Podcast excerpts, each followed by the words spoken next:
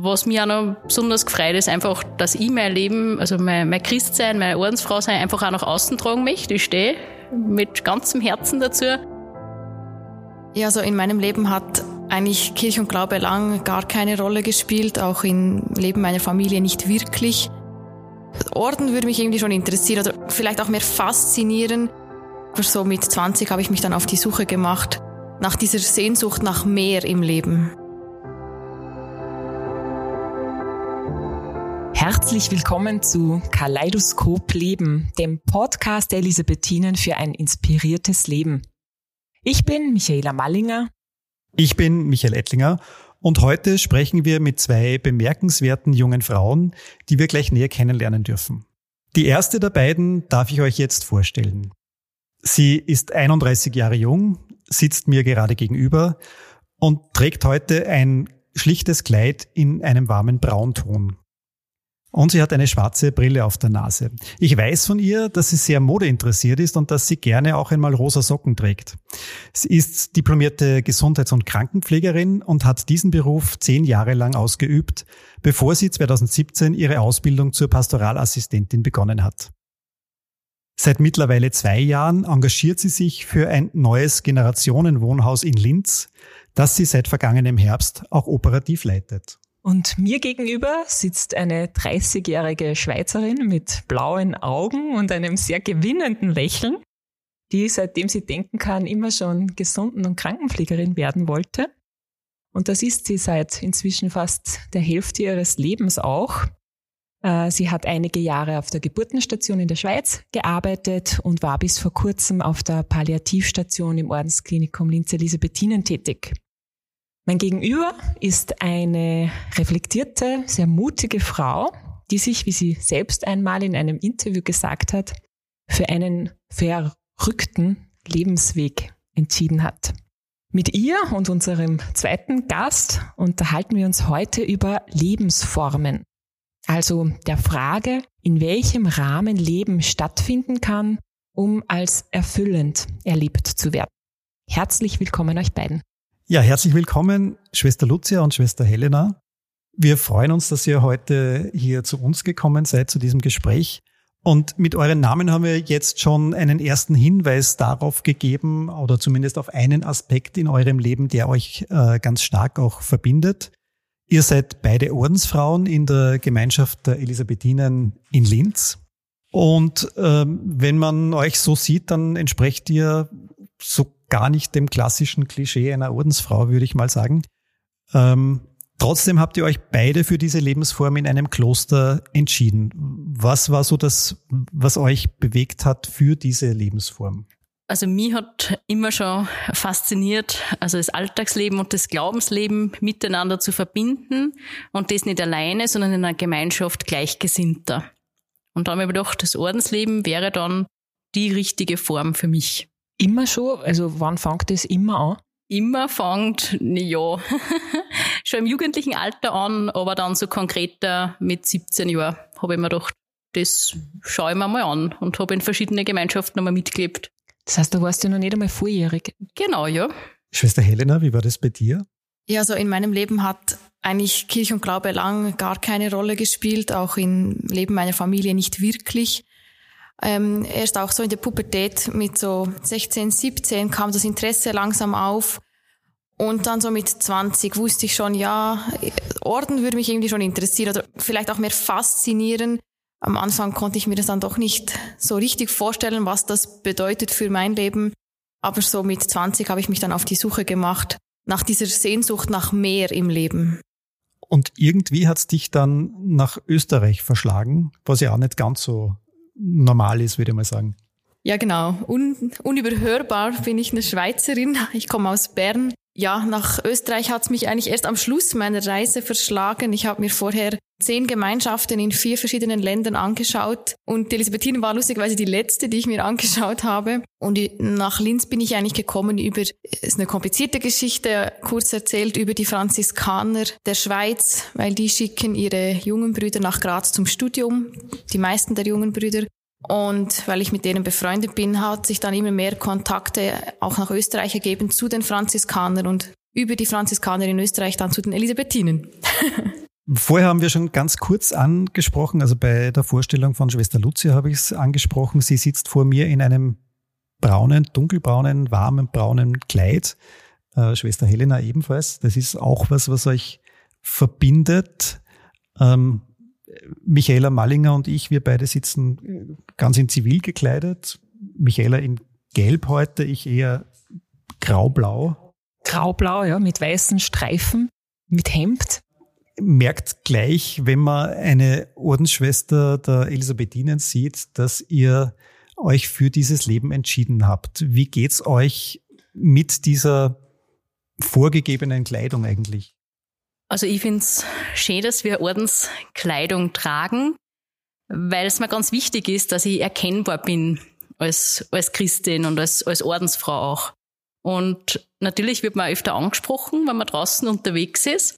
Aber es sind Gespräche, die sehr, sehr positiv sind, für gewöhnlich. Ähm, viele Menschen kommen auf mich zu und, und sagen, super, dass man mal Kirche so wirklich sichtbar vor einem selber hat. Das finden die Leute oft selten und dass man dann einfach auch so ansprechbar ist. Also dass die Leute wissen, wann ich eine Frage habe oder wann ich mich fürs kirchliche Leben interessiere. Das ist wer von der Kirche, das verbinden Menschen mit Kirche und man ist einfach ansprechbar und, und, und kann auch wirklich da sein für die Menschen, ist einfach erkennbar. Und was mir auch noch besonders gefreut ist, einfach, dass ich mein Leben, also mein, mein Christsein, meine Ordensfrau sein, einfach auch nach außen tragen möchte. Ich stehe mit ganzem Herzen dazu. Und ich finde es auch noch schön, dass wir als Schwestern untereinander erkennbar sind. Also meine Mitschwestern tragen auch alle Ordenskleid. Und dann wissen wir genau, ja, wir, wir kehren zusammen einfach. Das ist ein Gemeinschaftsgefühl, was da auch entsteht. Wie, wie ist denn das, wenn ich die auf der Straße sehe oder wenn ich Ordensschwestern auf der Straße sehe? Kann man zuordnen, wer zu welchem Orden kehrt, weil die Kleidung entsprechend zuordnenbar ist? Die Kleidung ist entsprechend zuordnenbar. Natürlich kannst du mich als Elisabethine identifizieren. Alle braun gekleideten sind Elisabethinen. Na, alle nicht. So einfach kann man das auch nicht sagen.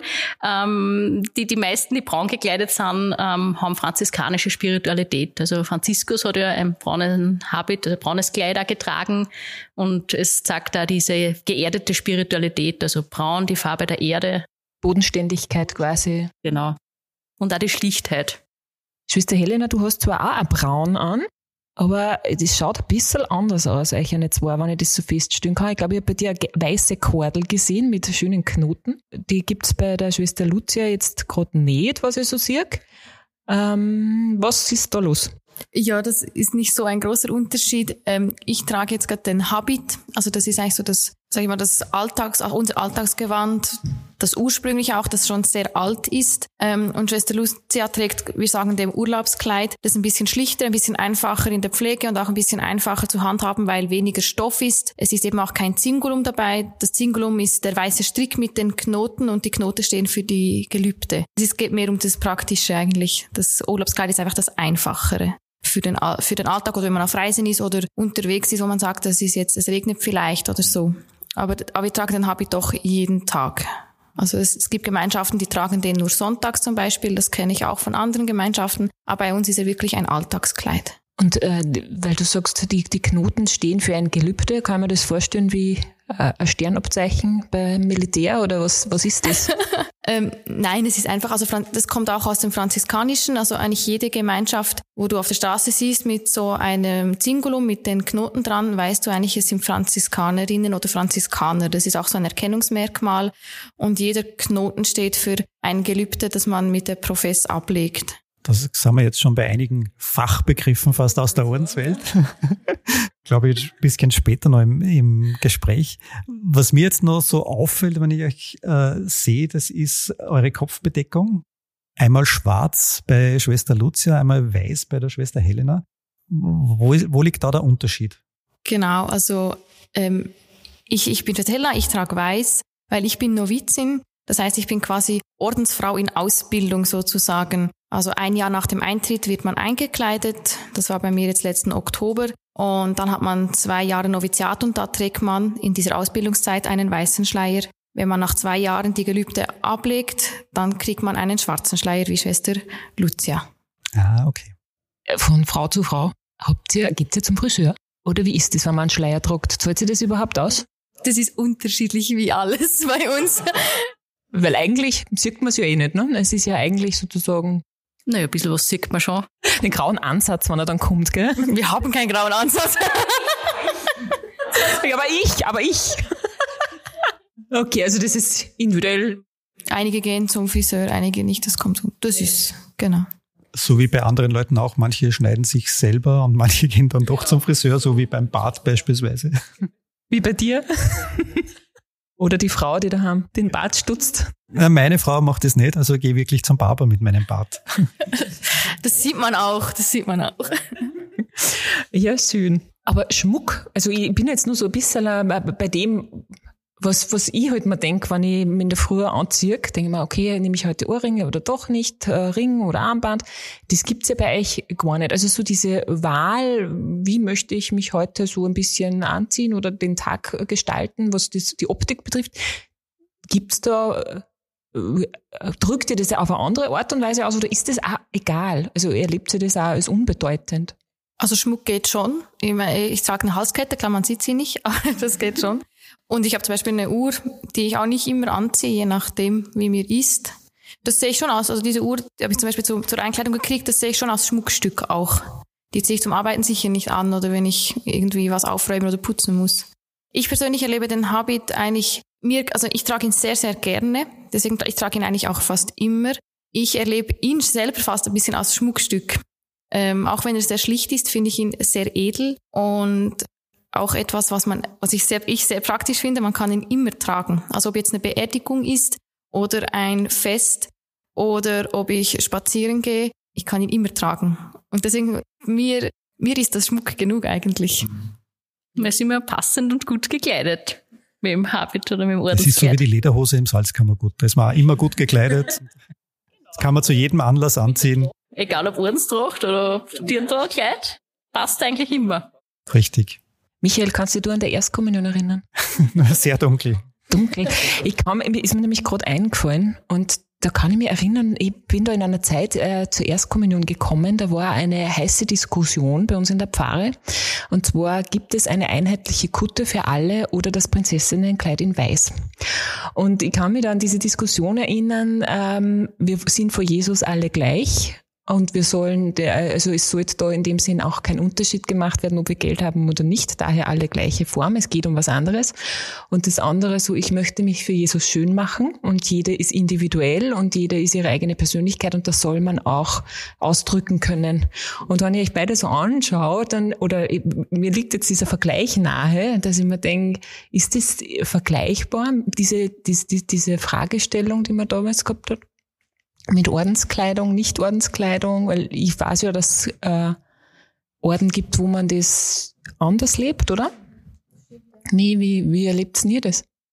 Ja, natürlich. Ich meine, alle gleich. Ich meine, so würde ich es jetzt nicht sagen. Ja, ja natürlich sind wir, sind wir vor, vor Jesus natürlich gleich und, und genauso wert, also ist jede gleich wertvoll, ja.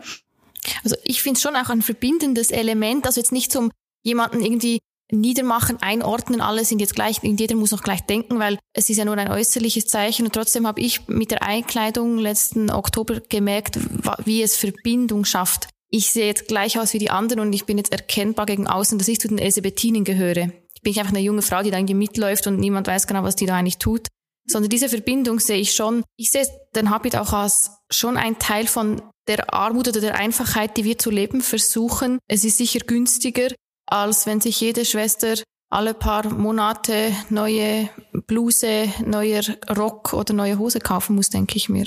Vor allem ist er recht nachhaltig und, und selber produziert in unserer eigenen Schneiderei. Ehrlich? Von unserer Mitschwester, ja. Gibt es eine Schneiderin unter euch? Eigentlich zwei, aber die eine Punks ist, arbeitet nicht mehr, gell?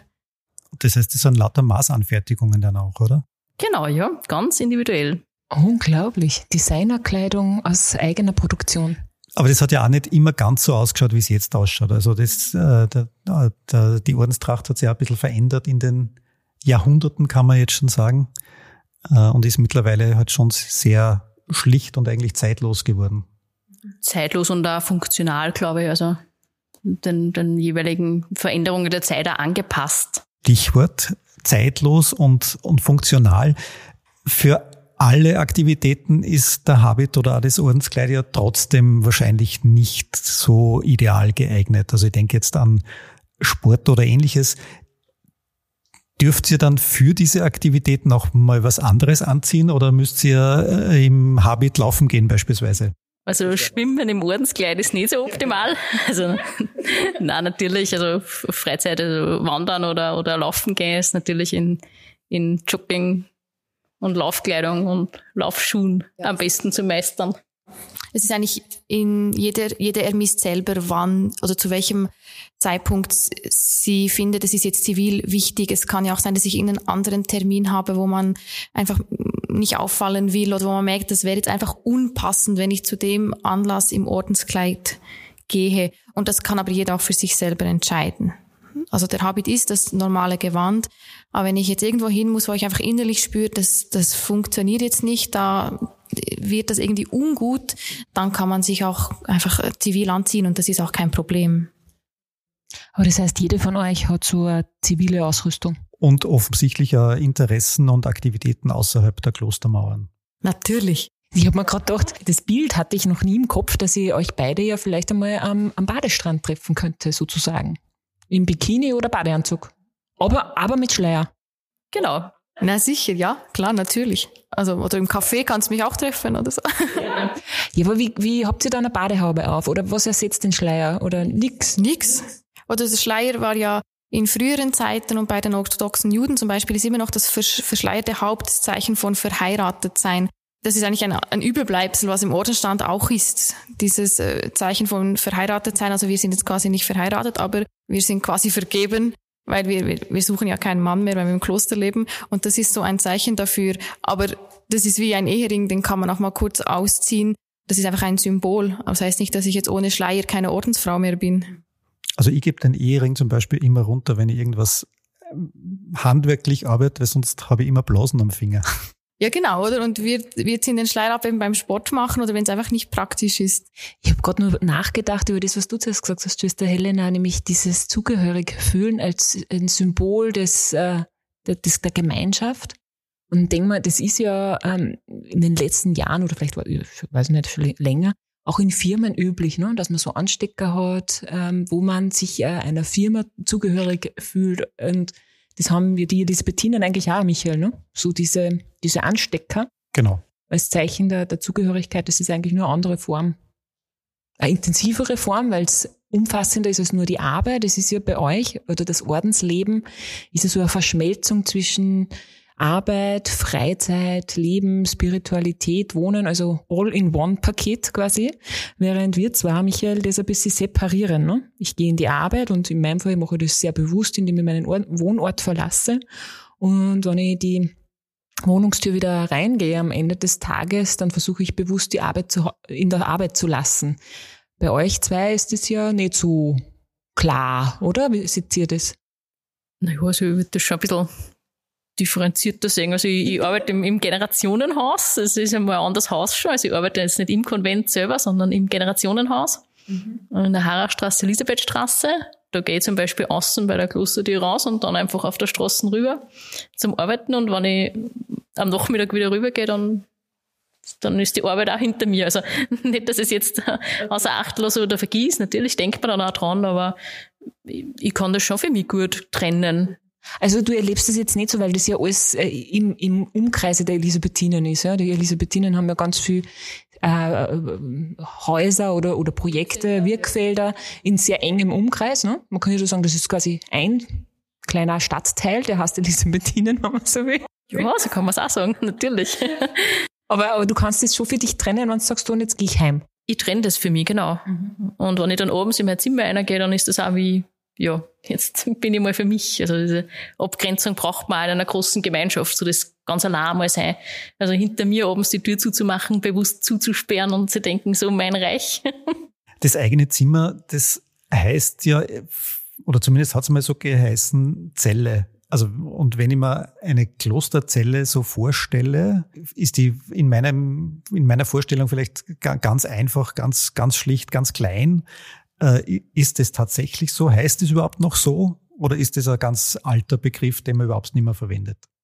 Also ist bei uns eher, die älteren Mitschwestern verwenden den Begriff schon noch. Also ich sag Zimmer zu mir, zu meiner Zelle. Ähm, genau, also schlicht eingerichtet, ja, also vom, vom Holz. Wir haben sehr viel Holz im, also Holzschränke, sehr nachhaltiger eingerichtet. Und trotzdem ähm, kann ich mein Zimmer individuell gestalten. Das heißt, ich habe da meine Topfpflanzen drinnen, und ja, einfach persönliche Gegenstände ja. Ganz normal, wie jeder wahrscheinlich zu Hause auch in sein eigenes Zimmer oder sein. Also heimelig eingerichtet. Heimelig eingerichtet, genau, was für mich einfach passt. Mhm.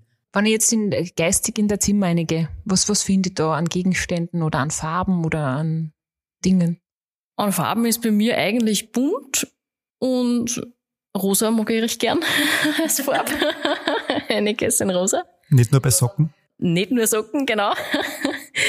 Na, also natürlich auch Bücher im Regal und, und heraus natürlich ein paar Bilder von, von Freundinnen und Freunden, von gemeinsamen Freizeitaktivitäten, bis natürlich zu einer ja, kleinen Gebetsecke, Schreibtisch, einfach alles. Hast du sozusagen, also da gibt's ein Bett, da gibt's einen Tisch, vermute ich mal, ein paar Sesseln, ein paar Kasteln. Gibt's einen Kleiderschrank oder? Natürlich gibt's auch gibt's auch. Äh, und hast du Bad und so weiter bei dir? Bad habe ich bei mir, genau. Das ist total super. Okay, das heißt Dusche und so, das ist bei jedem Zimmer quasi dabei. Das ist in jedem Zimmer dabei, ja. Und darfst du die Vorhänge selbst aussuchen oder ist das äh, quasi Mobiliar inkludiert? Das ist im Mobiliar inkludiert, aber wie ich eingetreten bin, habe ich mir selber Vorhänge mitgenommen. Ah, so geht's auch. Genau, habe ich dann aber hergeschenkt, weil meine Schwester dringend welche braucht hat. Und die dort genau passt haben. Sie sind rosa, oder? Na, sie sind, sie haben rosa drinnen, aber sie sind eigentlich bunt und nicht rein rosa. Für unsere Zuhörer, wir haben im Vorgespräch herausgefunden, dass die Schwester Helena, ach, Entschuldigung, Lucia, rosa liebt und sie hat sogar rosarote Socken und sie hat Socken mit Punkten. Das hat mich besonders fasziniert, weil ich besitze das nicht. Schwester Helena, findet man bei dir im Zimmer typische Schweizer Sachen wie eine Schweizer Fahne oder eine Mini-Plüschkuh oder irgendwas ähnliches? Nein, eine Mini-Plüschkuh nicht, aber lustigerweise, ähm, ich habe zu meinem Eintritt, und ich glaube, das hat Schwester Lucia da was gemacht, gell? habe hab ich bei meinem Zimmer so Herzchen abwechslungsweise mit der Schweizer Flagge und der österreichischen Flagge aneinander geklebt, äh, vorgefunden, so eine Girlande.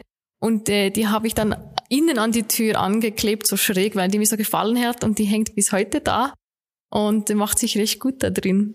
Natürlich findet man irgendwo im Nachkastel eine Schweizer Schokolade, das ist nicht zu vermeiden.